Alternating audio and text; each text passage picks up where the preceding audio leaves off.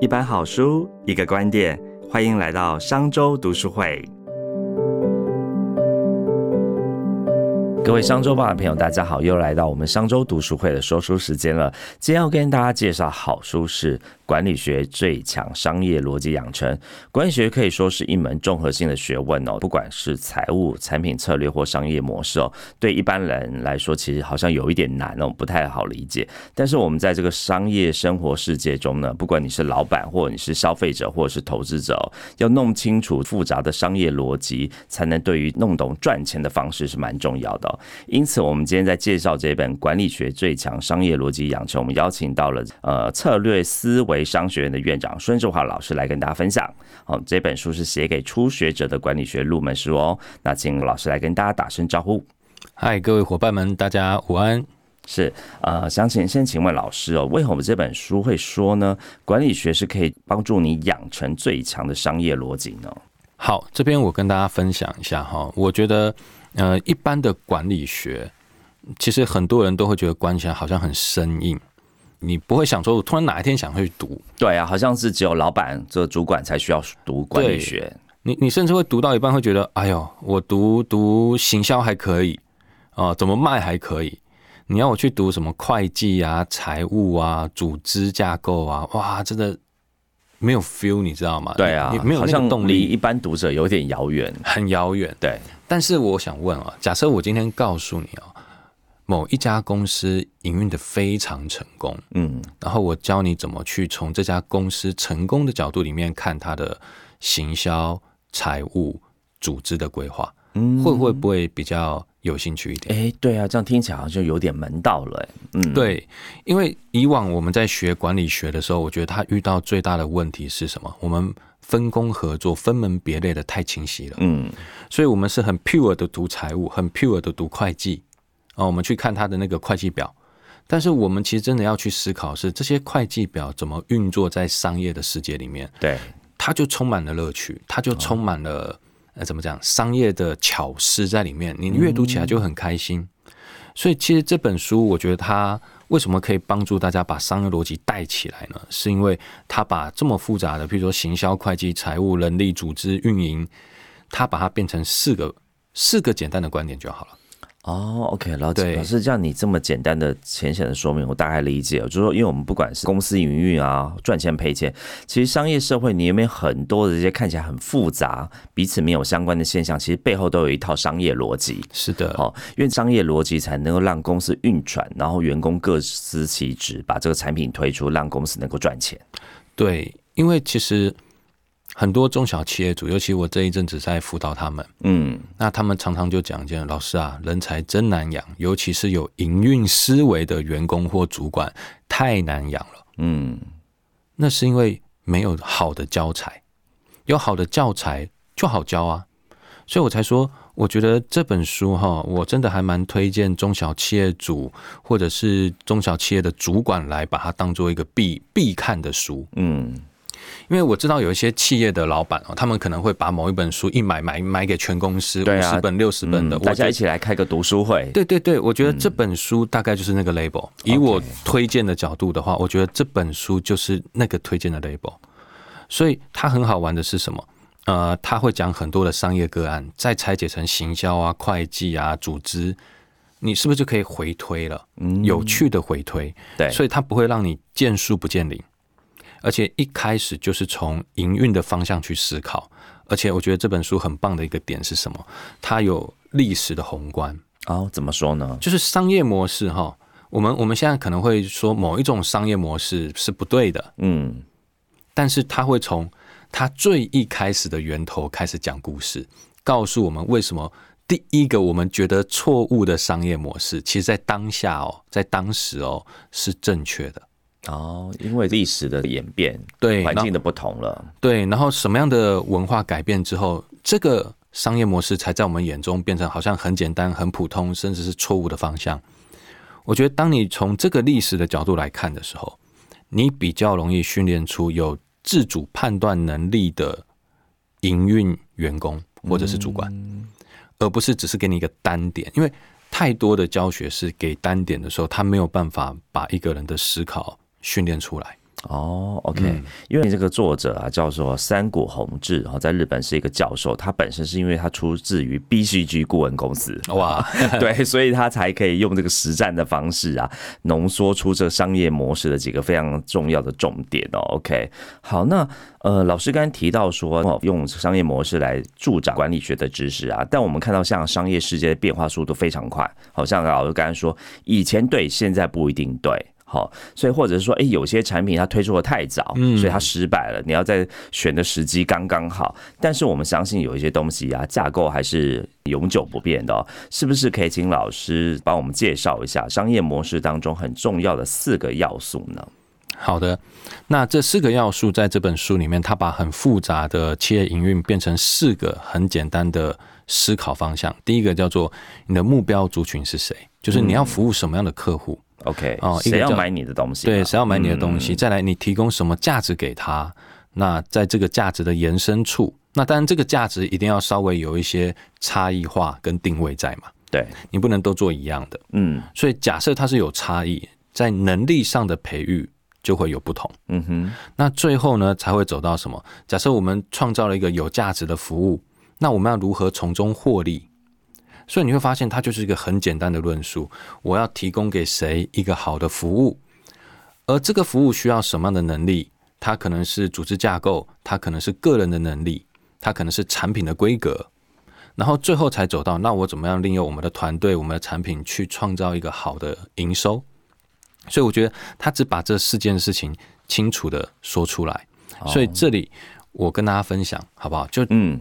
我再帮他浓缩成一句话就好了。好，一句话是什么？嗯，我觉得它是所有事业的本质哈，就是谁在什么样的情况下用你家的产品最好，而且那个好是对方用过之后会感谢你的。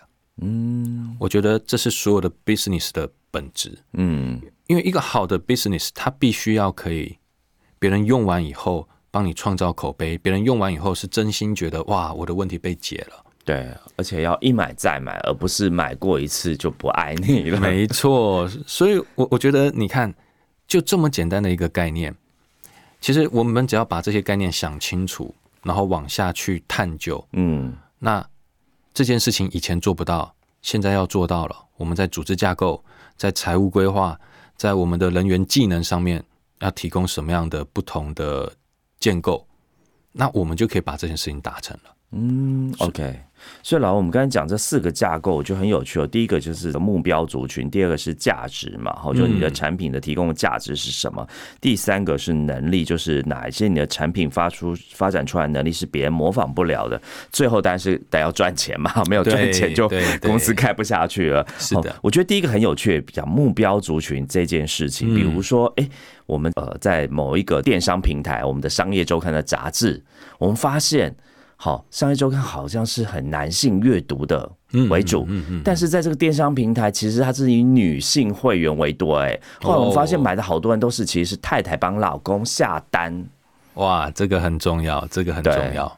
对，这边可以跟大家分享哈，我们在对目标族群的定义里面有几个点，大家可以去做思考。第一个，第一个叫做呃，这个人群多不多？嗯。第二个，这个人群有没有付费能力？OK，付费能力很重要，对，不不是公益事业，对，所以一定要赚钱。对对，嗯，很多年轻的朋友创业哈，就是在这个地方有时候会叠交，对，就是他服务了没有付费能力的客群，嗯，但是不是说我们不要去协助弱势，而是假设你今天要做这件事情的时候，你在 Day One 你就必须要知道你的资金从何而来，对，它可能是政府计划案哦，对，对吧？所以你这样想。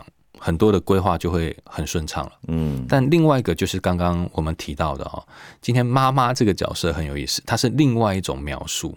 呃，我们在人群的 TA 设定里面有几个点，一个叫做使用者，一个叫做决策者，嗯，对吧？甚至其实还有一些东西叫做关键核心人物。这边我举几个例子给大家听哈，呃，像是我要帮我的小孩子去选一所学校。那使用者呢，就是小孩；对，决策者呢，就是爸妈。对，所以今天我们在去定族群的时候，你一定要知道你是跟决策者对话，还是跟使用者直接对话。嗯，那我中间差很多。对，那假设我今天用的是 iPhone，我用我这个 iPhone 是给自己的，那我既是决策者，也是使用者。嗯，那这个对话的模式就不同，就不一样，说辞完全不一样。对，而且不同的族群，它就决定了市场的大小了。嗯，所以我觉得这个是在我们在做 TA 设定的时候。很重要的一件事情，嗯，没错。像老你刚刚有提到，尤其是呃前面说，哎，以前对，现在不一定对啊的这个获利模式，又譬如是什么呢？是以前对，但现在不对呢？好，这边我跟大家分享一下哈，就是我们在做这个商业模式里面，其实有一个很经典的商业模式。嗯，这个很经典的商业模式是什么？就是那个刮胡刀啊，啊，刮胡刀，刮胡刀的商业模式。但我我跟大家分享哦。呃，那个就是吉利牌刮胡刀，嗯，对，但我自己也是用这个吉利牌刮胡刀，但是说真的哦，我是他的呃不喜欢他的客群啊？为什么你不喜欢他，但你还用它？因为我那时候也没有什么选择啊，你会看到通路上面就是各式各样的吉利牌刮胡刀，OK，他被这个占 占满了，无的无从选择。但是你知道有一个很好玩的点是什么吗？就是吉利牌刮胡刀，它有时候哈不同的刀把。配的刀片是不同的，OK，就像 Windows 会更新嘛，对，我们都会想叫叫做上下相容，对，吉利牌刮胡刀没有上下相容哦，所以我买这个刀柄，但是我一定要配这个系列的这个刀片，如果没有就得重新再买新的，是的，OK，这个是早期，嗯，我我最不喜欢的点，为什么？因为第一个我很省，对，第二个呢，就是我曾经买了一次那个吉牌刮胡刀，然后因为我在外地买的嘛。然后回来的时候，呃，刀柄坏掉了。我家附近没有卖这个刀柄。的哦，但是我有两包刀片，你知道 怎么办呢？怎么办啊？我那一年，我那一年，我是手拿着刮胡刀刮胡子一年，你知道吗？哇，天哪！所以，所以那时候我就觉得，这是哪一个天才居然做出这样子的产品啊？你看我是不是？对他充满了恨意，但是那时候你没得选择，现在有的选择就再见了。对，但是你知道吗？呃，在看完这个《管理学最强商业逻辑养成》这本书的时候，对我能理解他为什么这样设计啊？为什么呢？因为他当初吉利牌刮胡刀他们在设计这个刀片的时候，他们遇到一个很关键的诉讼案。嗯哼，就他虽然用专利保护了他的刀片跟他刀柄的这些事情。但是呢，有一家公司哦，叫做 AutoStruck，嗯哼，他做了一件事情是什么？他模仿了他的刀片，等于说今天吉利牌刮胡刀把通路都铺完了，刀柄都铺完了，所以它会有很大的营运成本，嗯哼，所以它的刀片定价就会稍高一点。对，但是这家新公司呢，它不用铺通路啊，他说我做一个刀片。也可以用在吉利牌刮胡刀的刀柄上哦，就有点像是副厂，你知道吗？对，就这样子就侵蚀了它的很多的市场轴。哦，了解了，所以才故意还要做很多不同的刀柄出来，抵制它。所以你你懂我意思吗？就是这个这个眼镜就会让人家觉得哦，原来是这个样如此啊，这个商业战。对，但是我们回头来看这件事情，你才去思考，就是说，那吉利牌当初它。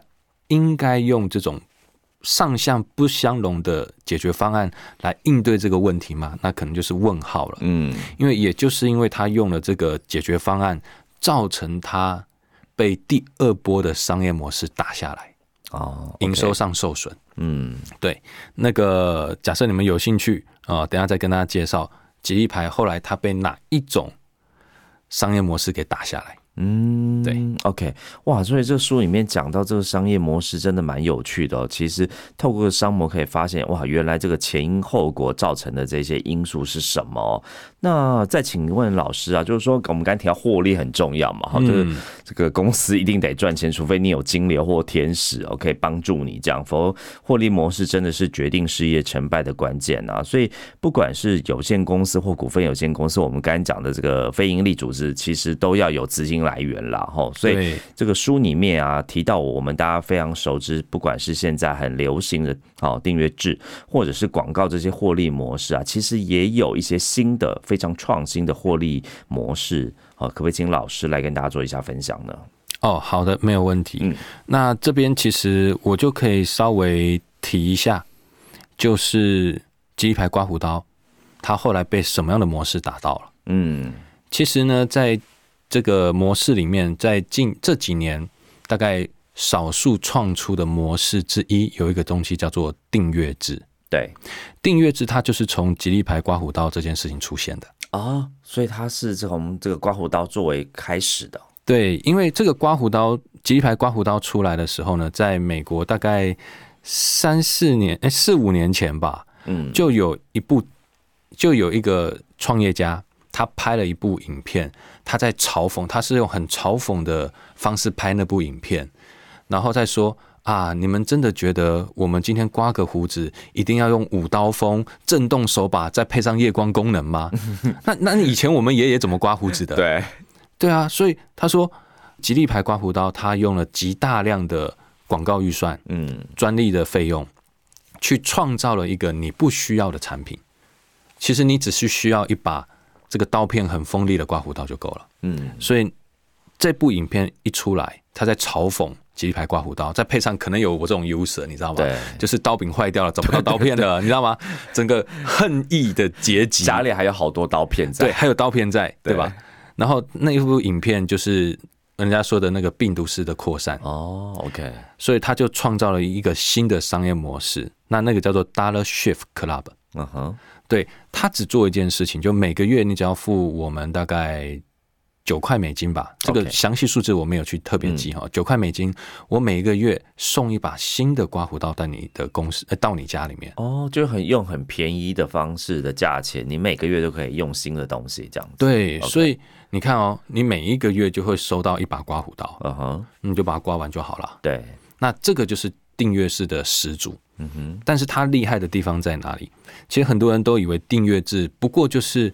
租金的变相而已，嗯，反正就是每个月汇钱给我，嗯，但是没有，所以要是我们没有看到它的本质型的商业模式，你会对订阅制的认知是很浅薄的，嗯，就觉得它跟月租费差不多，它跟管那个维护费差不多，但是不是？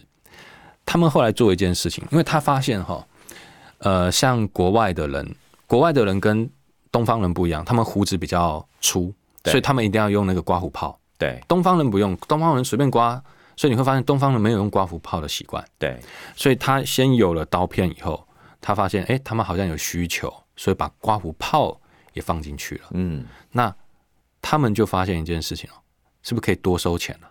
哦，对啊，我多提供服务这跟产品给你了。对，那假设一个男生很注重他的外表，比例稍微高一点的可能会有女朋友，嗯，所以他接着把呃那个化妆水。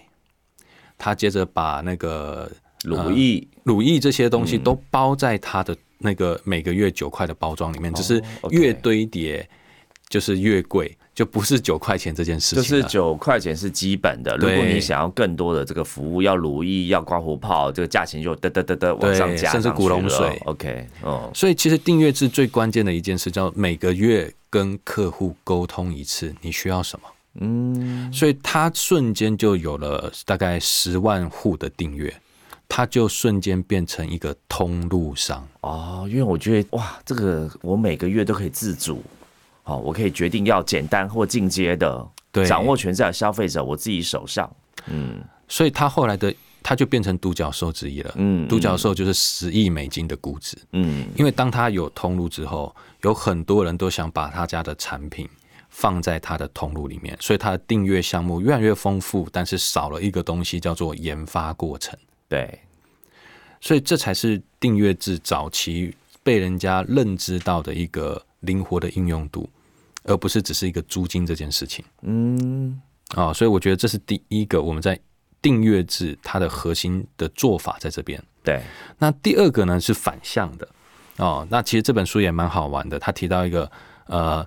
反向的刮胡刀模式哦，反向刮胡刀模式是什么呢？对，因为刮胡刀的模式的概念就比较像是我的本体卖的很便宜，但是我赚的是分润费用。对啊，那它的反向刮胡刀模式就是本体稍微贵一点，但是后续的服务是低价的。哦，反其道而行，反其道而行。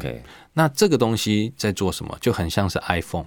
嗯，iPhone 我们今天啊这样子讲怪怪的，对不对？iPhone iPhone 在在果粉里面都觉得这价格还 OK，那但其他的这个手机比较起来，其实是贵是贵的啦。对，所以你看较值。所以 iPhone 是不是本体贵？对，它的手机就贵了。但是它后面提供的呃 Apple TV，嗯，然后它的那个 iCloud，它的那个呃 Apple Store，嗯，费用相对低，但是它就会持续的增加更多的服务在这里面，它叫创造服务性的竞争门槛。哦，它有一个非常完整的生态链在里面，对，相对应的感受度又有点像是 Costco，嗯，或者是 Amazon 他们的会员制。对，就之前还好像没有一家这个超市要你缴这个月费才能够进去。对，OK，他叫你缴了，对吧？对。但是他会慢慢的把他的服务品质越做越好，越做越好，东西也比较便宜，这样子。嗯，这这反而就变成说哈。他甚至抢夺了未来的需求跟预算，嗯哼，因为你已经长期的跟他有一个商业行为了，嗯，那他后面的服务越好，你越离不开，嗯，他粘着度越高，粘着度很高，它其实就已经。抓走了其他企业可能把你拉过去的可能，嗯，所以我就觉得这个叫做呃反刮胡刀式的商业模式，嗯，对，那这个也是在这本书里面有提到的一个好案子。哇，老师，我这样听你讲，觉得真的很有趣。我们在讲这个管理学好像有点无聊，包括我们刚才讲应该是这个呃高阶主管，但是哎，透过这个商业模式的解析，发现其实真的是我们日常生活都会运用到的东西，哎，嗯，真的真的。那像是比如说我自己也蛮喜欢喝咖啡的，其实你知道台湾人真的很爱咖啡，嗯，这个台湾的咖啡馆密度是全球第一哦，超商是大概每秒哦就卖出十三杯，所以这个全球咖啡经济真的很行。在这个管理学最强商业逻辑这本书里面啊，作者其实也提到了这个咖啡跟咖啡馆的案例，来看这个商业基础跟的这个知识跟逻辑哦，可不可以请老师分享这个里面当中他在谈这个咖啡的商业知识呢？好，我觉得他这个里面就是为什么我会觉得这本书很有历史的宏观，就是因为他把咖啡的历史在这本书里面介绍完了。嗯，所以当你有这样的概念去看这个事情的时候，你会对这个产业有更深的了解。嗯，所以呃，它里面提到了几个呃咖啡的品牌，那我们可能没有办法全说，但我可能就先提几个，好不好？一个是星巴克，一个是多伦多，然后还有一个是蓝瓶子。啊，叫蓝瓶咖啡，这个大家都蛮为所知的。对，那第一个就是星巴克。星巴克，我觉得它很重要的一件事情在哪里？就是它提供的定位很鲜明。嗯，就早期我们在喝咖啡的时候，其实你会发现哦，就像我们刚刚说的哦，你会有一个服务的场景在。他其实创办星巴克的朋友，他的创办人，他是在意大利出差的时候，他去感受到了米兰街头喝浓缩咖啡的氛围。哦，OK，有一种异国的 feel，对他想要把这个 feel 有没有搬移到美国来？嗯，他要创造一个概念是什么？他不是家里，也不是办公室，而是你多了一个地方，你可以在这里闲晃，你知道吗？去去消磨你生活中的一个时间。嗯，他创造一个新的感受出来，所以他就把那个感受带进来。所以你看，他提供的就是我们常说的。value，嗯，提供一个，譬如说，成人在家庭跟办公室之间，提供他一个悠闲的时光，可以坐在那边的，那是不是我们刚刚提到的 TA 跟价值？对，那有了这个以后，就会走到我们所谓的能力了。所以这里面很好玩哦，在星巴克你会发现一件事情，你们应该很少在电视广告里面看到星巴克，很少哎，他不太打广告。对，麦当劳你都看得到啊，对，但你没有看到星巴克，对。那他们怎么做的？所以这就是星巴克的能力，它提供了那个一致化的场景风格、音乐、服务的 SOP。所以你每去到一家店家，他都会在你那个咖啡杯上面写上呃 Mr. Sun 啊谁谁谁，然后给你一句开心的话，画个笑脸给你。对，我觉得他这样子的一个一致性的概念，就会让人家觉得怎么样？我在任何地方都可以享受到一致性的服务。哦，所以我今天不管是在东京还是纽约，甚至是台北，其实我喝到的星巴克的品质、味道，甚至这个店的内装跟这个呃工作人员的服务都非常的一致。哎，对，它其实是一种安全感，对对，让你不会觉得有 trouble，对对对，你可以享受到一个很好的服务。是的，然后呢，大家在后期最近，我不知道大家有没有注意到，呃，它慢慢也有一些小文创。嗯哼，就是它的呃马克杯，对，哦，它马克杯越做越精致，对，所以这个也是在做什么？它因为在这个咖啡业，它还有一个困境啦。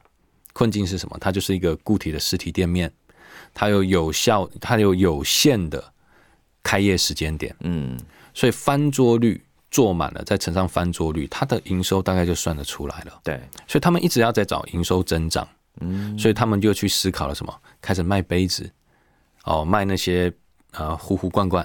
对，所以这也是一个他们在商业模式上面的尝试跟考量。OK，所以他首先先打造了成为一个三度空间，就是你除了家里办公室以外，所以有一句话不是说我不是在星巴克，就是在这个星 巴克的路上。对对，好，然后再从这个周边产品，因为你有品牌力了之后呢，再来发展出其他的周边产品。OK，好哇，这是星巴克厉害的地方。那老师，我们刚讲第二个这个罗多伦呢？嗯。罗多伦，我觉得他比较好玩的地方在哪里？就是他，你看哦，这很好玩，他也是去考察，所以他们都是在考察的路上。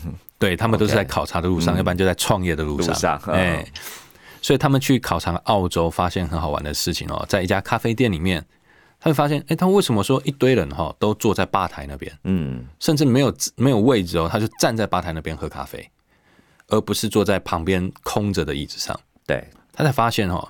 定价不同哦，所以是坐在吧台便宜，比较便宜就对了。坐在吧台在那时候，反正他们有稍微换算一下，以现在的金额大概是坐坐吧台大概是六十块，OK，一杯咖啡。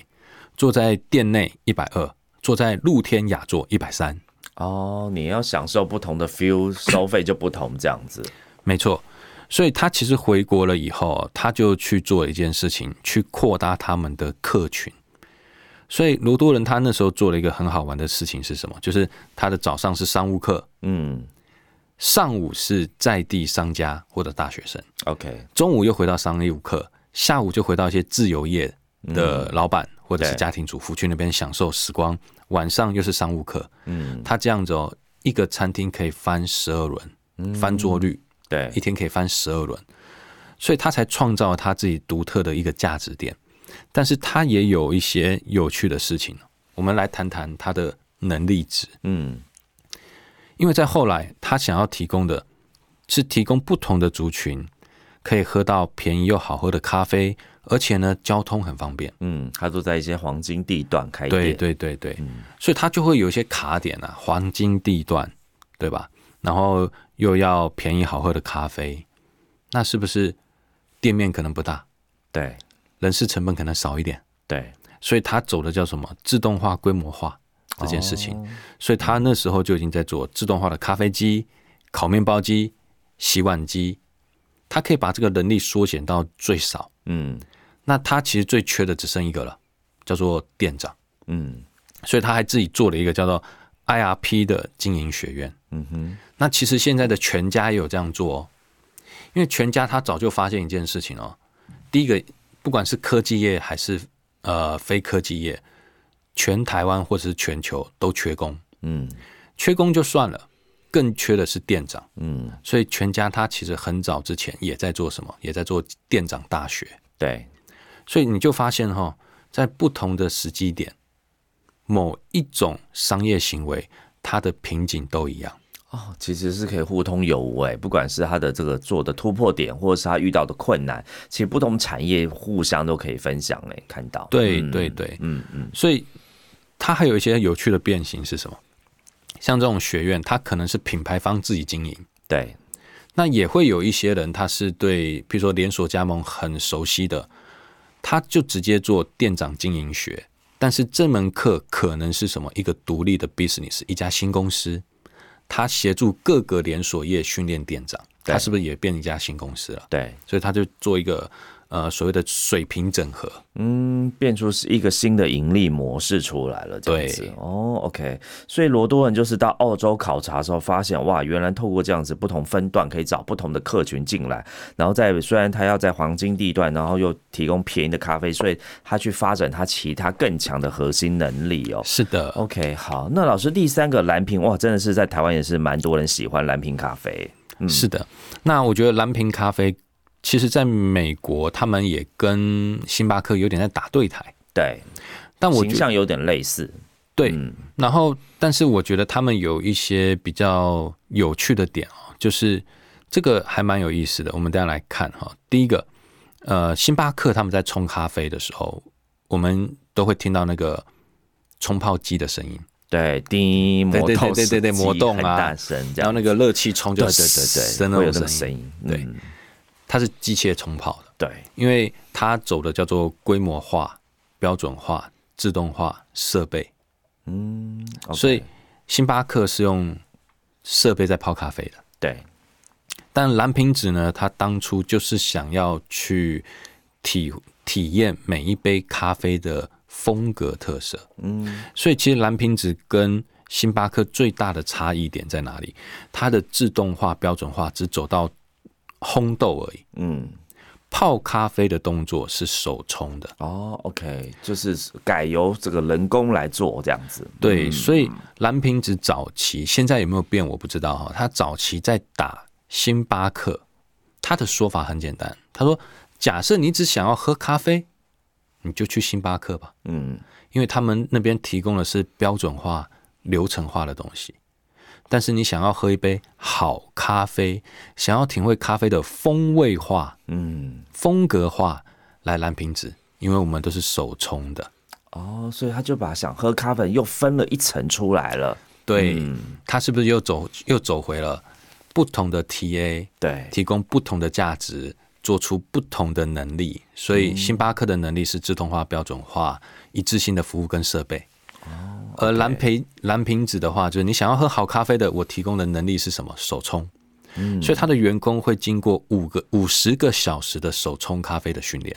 哦，OK。然后他同时还有一个制度叫做呃品管师，这个品管师他会每天早上去喝他们家自己泡出来的咖啡对不对味？嗯，做品管。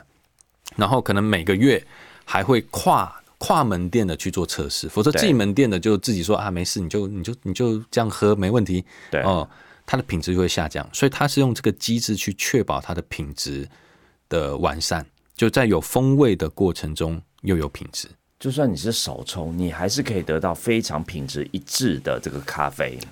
对。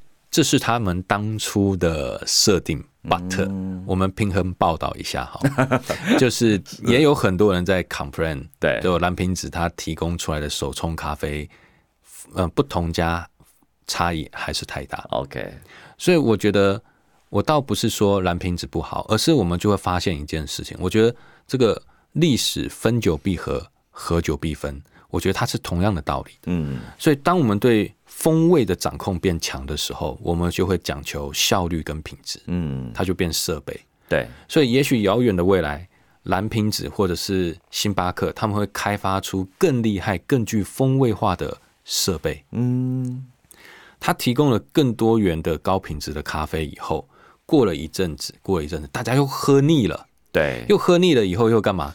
又有一个人跳出来，他可能是绿瓶子了，对吧？他说：“哎呀，蓝瓶子的咖啡风格虽然多元，但是不够深刻。对我在手冲，你看什么才叫做深刻？嗯，但是做久了，风味变化变多了以后，品质又不稳了，又会走回研发，再会创造一个新的设备，再提供一个新的产品。所以你会发现，手工会有特色定位，设备会有良率量化的能力。对。”它就是分久必合，合久必分的过程，只是你现在是怎么定义自己的咖啡业，在这个循环里面的哪一个阶段而已。嗯，哇，听老师这样讲解，哇，原来这个商业世界的这运作真的蛮有趣的，跟我们的生活息息相关。所以管理学是一门终身学习的科学，其实透过不断实践哦，反馈或再学习，就一定能够与时俱进哦。谢谢志华老师今天为大家介绍这么实用的好书《管理学最强商业逻辑养成》，真的好像诶，一听书名原本觉得好像有点难，但真的。听完之后，觉得这本书很好看，好多这个满满的商业案例，真的是这个干货很多。也谢谢各位听众的收听，也希望大家可以透过这本书找到管理学的美妙跟商业世界有趣的地方哦。如果是使用 Apple Podcast 收听的朋友，也欢迎到评论区留下您的五星好评跟感想。我们下次见，谢谢志华老师，谢谢。不会，谢谢盛忠，谢谢大家。好，拜拜。好，拜拜。商周读书会集结商业周刊出版的好书选读，邀请您订阅 Podcast 商周吧，或是按赞追踪 FB 粉丝团商周读书会，掌握最新出版讯息。